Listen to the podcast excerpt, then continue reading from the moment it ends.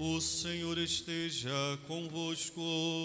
Ele está no meio de nós. Proclamação do Evangelho de Jesus Cristo segundo João. Glória a vós, Senhor. Naquele tempo, muitos dos discípulos de Jesus que o escutaram disseram: Esta palavra é dura, quem consegue escutá-la? Sabendo que seus discípulos estavam murmurando por causa disso mesmo, Jesus perguntou: Isto vos escandaliza? E quando virdes o filho do homem subindo para onde estava antes? O espírito é que dá vida, a carne não adianta de nada. As palavras que vos falei são espírito e vida, mas entre vós há alguns que não creem. Jesus sabia desde o início quem eram os que não tinham fé e quem havia de entregá-lo. E acrescentou: É por isso que vos disse: ninguém pode vir a mim a não ser que lhe seja concedido pelo Pai. A partir daquele momento, muitos discípulos voltaram atrás e não andavam mais com ele. Então, Jesus disse aos doze: Vós também vos quereis ir embora? Simão Pedro respondeu: A quem iremos, Senhor? Tu tens palavras de vida eterna. Nós cremos firmemente e reconhecemos que tu és o Santo de Deus. Palavra da salvação. Glória a vós, Senhor. Podemos, por favor, nos sentar? Queridos, que palavra dura é essa que aqueles homens disseram em relação à palavra de Jesus? Jesus, aqui, concluindo o capítulo 6 de João, ele está terminando o discurso do pão da vida. Jesus, que já tinha falado para os seus discípulos: Eu sou o pão descido do céu. Vossos pais comeram maná no deserto, mas morreram, mas quem comer deste pão viverá eternamente. Até que Jesus, na conclusão do discurso do pão do céu, do pão da vida, ele diz: Quem não comer da minha carne e quem não beber do meu sangue, para nós a coisa está muito clara. Nós aprendemos desde a nossa tenra idade que Jesus está na Eucaristia. E nós confiamos nisso. Nós podemos dizer, até como Pedro disse, nós cremos firmemente e confiamos. Mas na cabeça daquele povo, essa palavra foi dura demais. Por qual motivo, Padre? Porque aquele povo que ouvia Jesus, judeu, que seguia a lei, a lei dada aos pais no Antigo Testamento, e uma das muitas prescrições, mais de 600 prescrições, uma das muitas prescrições dizia que o homem não devia comer carne com sangue. Aí, um bom judeu que está seguindo a Jesus, olha a cabeça daquela, daquele povo. Um bom judeu que está encontrando nele o Messias, Agora ele diz: quem não comer da minha carne, quem não beber do meu sangue, ó. É igual batida de caminhão, não sobra nada. Porque o judeu obedece, ainda não tinham feito, opa, agora eu não não preciso mais. Nós só vamos ler isso aqui lá, São Paulo, na carta aos Gálatas, aproximadamente 50 anos depois da ressurreição de Jesus, que foi a primeira carta escrita. Aí que São Paulo vai dizer que nós somos livres e, e, e fomos criados para a liberdade. Mas, no tempo de Jesus, o povo judeu seguia fielmente as prescrições. Aí a prescrição diz: não coma carne ensanguentada. Aí ele vai e diz: quem não comer da minha carne, quem não beber do meu sangue, não tem parte comigo. Imagina a cabeça daquele povo, entendeu? Por isso que muitos disseram: essa palavra é muito dura. Por que, que ela é muito dura? Porque ela está indo contra tudo aquilo que a gente acredita. ela está indo contra a lei que os nossos pais nos passaram. Então, a partir daquele momento, diz a palavra, muitos deixaram de segui-lo, queridos. Dois mil anos depois, isso continua acontecendo. Não só pela Eucaristia, corpo e sangue de nosso Senhor Jesus Cristo, mas dois mil anos depois, principalmente nesse tempo que nós temos vivido, ô geraçãozinha chata, essa que a gente está vivendo, uma geração intocável, que se tocar quebra, que se falar torto, chora, reclama, murmura. Quando o evangelho é pregado com autoridade, quantas pessoas deixam de seguir ao Senhor porque foram confrontadas com o evangelho, com a palavra que cura, que salva e que liberta? Por qual motivo? Porque não consegue abrir mão, não consegue desapegar daquela verdade que trazia antes de conhecer Jesus. Foi isso que aconteceu com aquele povo. Eles tinham uma verdade. Entenda aqui, a lei a lei, eles seguiam a lei. Aquela era a verdade deles. Mas agora eles conheceram Jesus e começaram a seguir o Senhor. Então, Ele é o caminho, Ele é a verdade e Ele é a vida. Então, aquele povo de dois mil anos atrás não conseguia abrir mão da verdade deles para seguir a verdade verdadeira do Cristo. Quantas vezes somos nós que, diante do Evangelho, nós também não abrimos mão da nossa, das nossas verdades. Diante da verdade do Evangelho, nós recuamos. Sabe por quê? Olha aqui o que o padre vai dizer. Você que está em casa, em nome de Jesus, senta nesse sofá. Para de ficar andando para um lado para o outro. Que o anjo da guarda está dizendo que você está aí, zanzando na sua casa. Ou vê a missa ou não vê a missa. Isso aqui não é programa de domingo para ficar andando pela casa, não. Ou vê, senta no sofá ou tira da missa. E você que está aqui também, para de mexer no celular. Porque tem gente mexendo no celular. Vou dizer um trem aqui.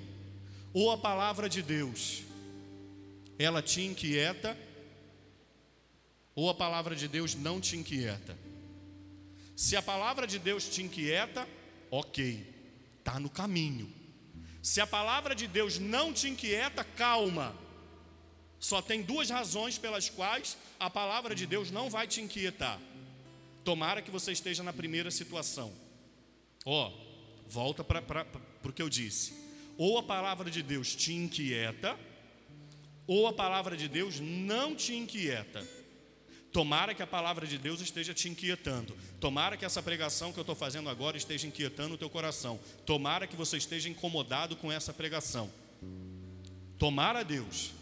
Mas se você não estiver inquieto, se a palavra de Deus não te deixa inquieto no bom sentido, tá? Inquieto no sentido de mudança, inquieto no sentido de sair da zona de conforto, de deixar algo por Ele. Se a palavra de Deus não está te inquietando, só tem dois, duas razões pelas quais ela não está te inquietando. A primeira delas, você já morreu e já está no céu, já é santo ou você está acomodado. Agora eu estou em dúvida: será que você está morto ou você está vivo? Pare e pensa um bocadinho. Porque a palavra de Deus ela nos tira da nossa zona de conforto. Quando aquele povo foi confrontado, quando eles foram confrontados, alguns aceitaram esse confronto, outros foram embora.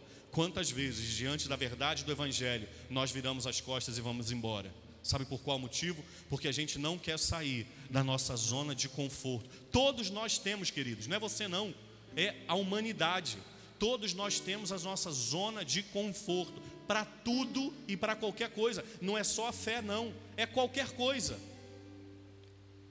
Qualquer, pensa em algum, algum assunto da sua vida você tem ali uma zona de conforto. Pensa no seu trabalho. Você tem uma zona. Talvez você esteja no seu trabalho, talvez você tenha vontade de mudar. Mas aí você pensa, minha Nossa Senhora, e se eu sair? Como é que eu vou pagar a conta? Eu tenho filho para criar, meu Jesus do céu, e o boleto que vai vencer? Não, então eu vou continuar aqui, ó, zona de conforto. E eu não estou dizendo que está errado, não, ok? Eu só estou dizendo que ou você é impelido à mudança, ou você permanece na sua zona de conforto. Assim, assim acontece. Gente, qualquer coisa. pensa num, num motivo bobo aí. Qualquer motivo você tem uma zona de conforto. Assim também é a palavra de Deus. Ou a palavra de Deus te convida à mudança, só que nosso Senhor, ele não estava preocupado com os likes que ele ia ganhar. Nosso Senhor não estava preocupado com os seguidores que iam começar a segui-lo na rede social dele. Nosso Senhor também não estava preocupado, aprendi essa palavra ontem, nem sei se eu vou falar certo, se eu falar errado, depois vocês me ensinam. Um follow, é isso? É isso? Um follow, né? É quando alguém te deixa de seguir no Instagram, sabia? Eu não sabia disso, aprendi foi ontem, né? Ah, eu recebi um follow. Jesus não estava preocupado no um follow que ele iria receber. Então ele olha para os discípulos dele e diz assim: E vocês? Vocês também querem ir? Pedro vai lá e dá uma resposta: A quem iremos? Só o Senhor tem palavra de vida eterna. O que que Jesus fez? Deixou com que aqueles homens pudessem, de forma livre, escolhê-lo. Jesus não disse, vão embora, porque eu não quero vocês. Não! Ele poderia muito bem dizer assim: vocês vão embora mesmo. Vocês estão lembrados que alguns dias atrás eu multipliquei o pão e o peixe? Vocês vão embora mesmo? Vocês estão lembrados que eu, que eu fiz o, o, o homem andar que estava paralisado? Vocês vão embora mesmo? Vocês lembram que o outro chegou perto de mim e eu fiz? Você lembra? Mas ele, ele disse: E vocês, o que vocês querem?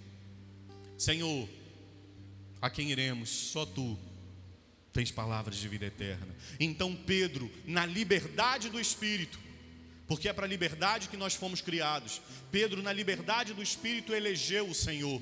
Senhor, eu vou permanecer do seu lado. E que bonito, que profissão de fé bonita. Senhor, nós cremos firmemente, olha o que, que, ele diz: nós cremos firmemente e reconhecemos que tu és o Santo de Deus. Olha que coisa bonita. Jesus não obrigou Pedro a falar isso, mas aquele coração livre elegeu Jesus. O que, que o Senhor espera de você, de mim, de todos nós e de você que está em casa? Que possamos nós elegê-lo todos os dias. A quem eu posso ir, Senhor? Só tu tens palavras de vida. Se vocês ainda me permitem, uma outra reflexão. Essa foi esse foi um ponto de vista sobre aqui, ó. Essa palavra é muito dura. E é verdade. O convite do evangelho não é fácil. E quem está achando que ser cristão é fácil, ou não está sendo cristão, ou não entendeu. Quem está pensando, nossa, ser cristão é a coisa mais fácil no mundo. Ou não está sendo, ou não entendeu coisa nenhuma. Ser cristão não é fácil, não, minha gente. É difícil a beça. É ter que matar um leão por dia. Ter que abrir mão de um tanto de coisa. Por amor a uma pessoa. E não por amor a, a uma letra. Mas por amor a uma pessoa. Nosso Senhor Jesus Cristo. Essa, esse é um ponto de vista. É uma ótica do Evangelho. Mas vamos voltar do início. Quando os discípulos disseram a Jesus: Essa palavra é muito dura. Quem consegue escutá-la? Um outro ponto de vista. Quantas vezes ao longo da nossa vida nós ouvimos palavras duras que independem da nossa vontade? Ouvir assim, ó, tal pessoa está doente, é muito duro. Fulano morreu, é muito duro. Você está com uma enfermidade muito grave, é muito duro. Ouvir uma notícia dessa também é muito duro. E quantas vezes a vida impõe sobre nós durezas, situações tão complicadas que nós nem imaginávamos passar. Às vezes acontece na sua vida, na minha vida, na vida de todos nós aqui. Quantas vezes a vida nos impõe durezas? Nessa hora, nós temos duas coisas a fazer. Ou nós damos as costas e vamos embora, ou a gente permanece firme na presença do Senhor.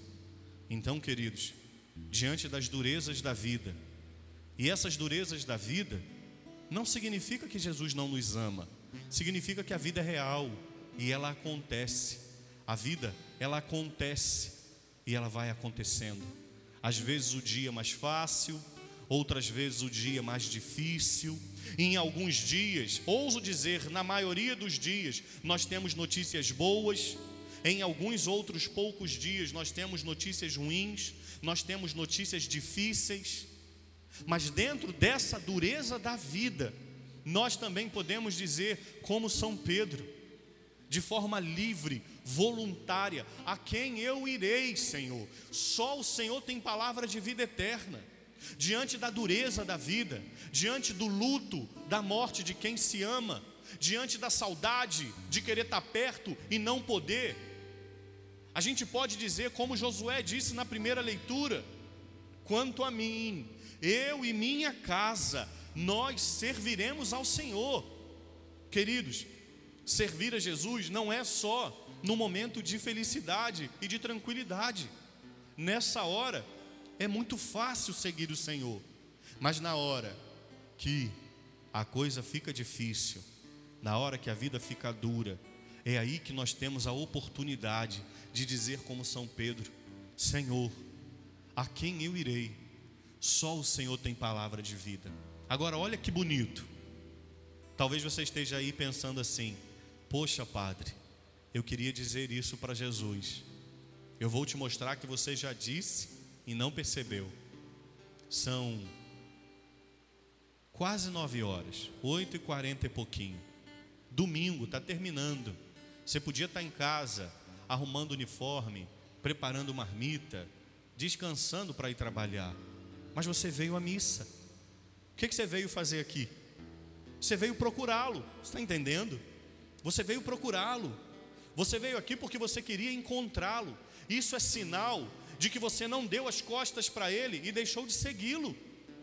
Isso é sinal de ter vindo aqui. Isso é sinal de que você está dizendo para ele: olha que bonito, mesmo que você não tenha percebido, você está dizendo para ele: a quem eu irei? Só o Senhor tem palavra de vida eterna. A quem eu irei? Eu não tenho a quem ir. Só o Senhor tem palavra. Você está dizendo, como Josué disse na primeira leitura, mesmo sem dizer: quanto a mim, eu e minha casa, nós serviremos ao Senhor. Quando a vida fala, os lábios não precisam falar, Escuta o que o padre está dizendo. Quando a vida fala, os lábios não precisam falar. Agora, quando a vida não fala, a gente precisa falar muito. Se você conhece alguém que fica dizendo assim, ó, eu sou muito honesto, hein? Ó, ó, confia em mim porque eu sou um homem honesto. Desconfia dessa pessoa.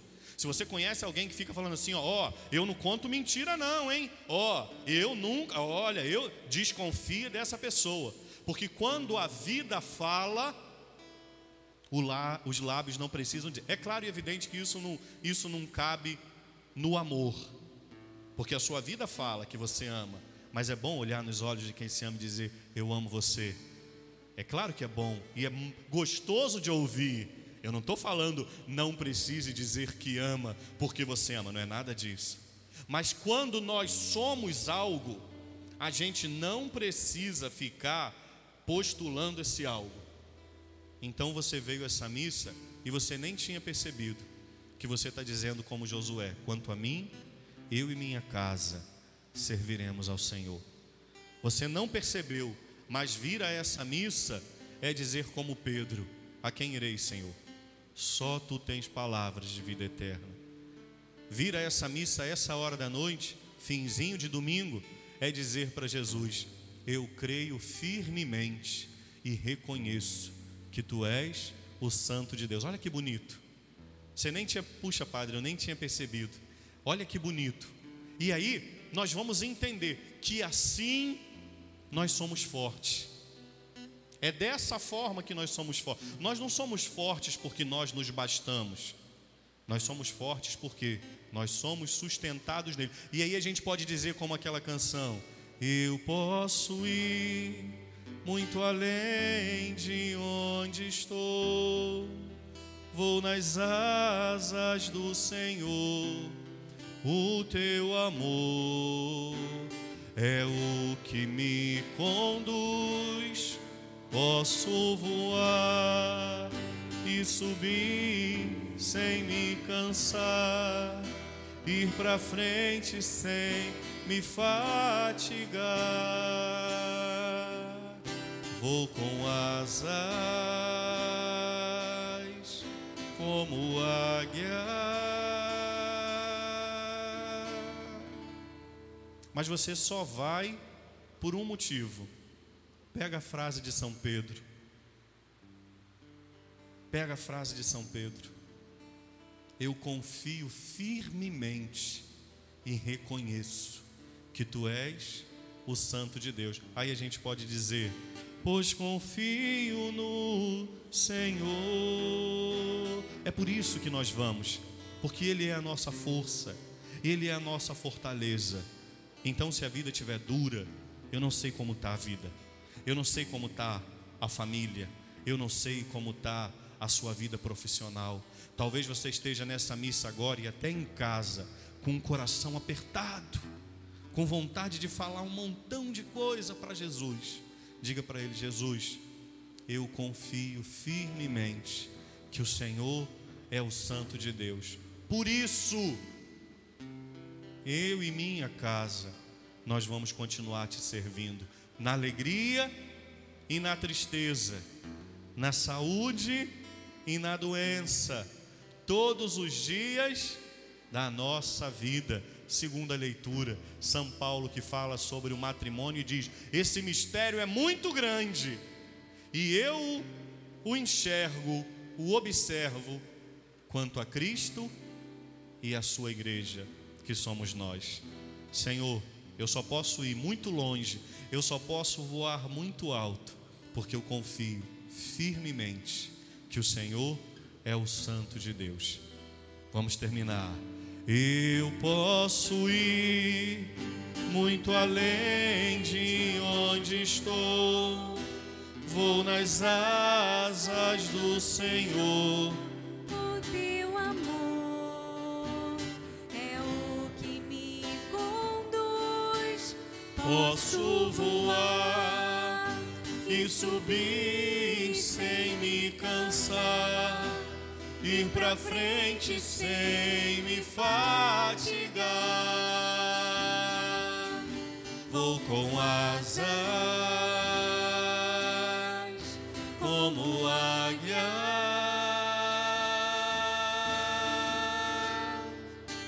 Pois confio no Senhor. Obrigado por isso, Jesus. Muito obrigado.